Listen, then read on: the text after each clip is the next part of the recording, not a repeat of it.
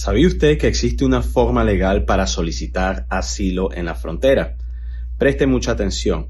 Como muchos saben, existen varios puntos fronterizos entre Estados Unidos y México. Para el paso peatonal existen aproximadamente 30 puntos fronterizos.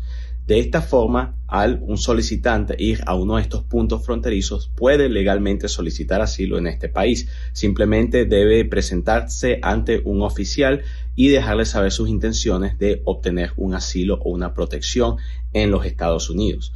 Como pueden ver en la página, eh, aquí está totalmente en español. Usted puede ingresar eh, a la página www.cbp.gov y allí darle clic a pedestrians y lo que viniera siendo el paso peatonal y aquí salen las diferentes opciones de eh, las direcciones de estos puntos fronterizos.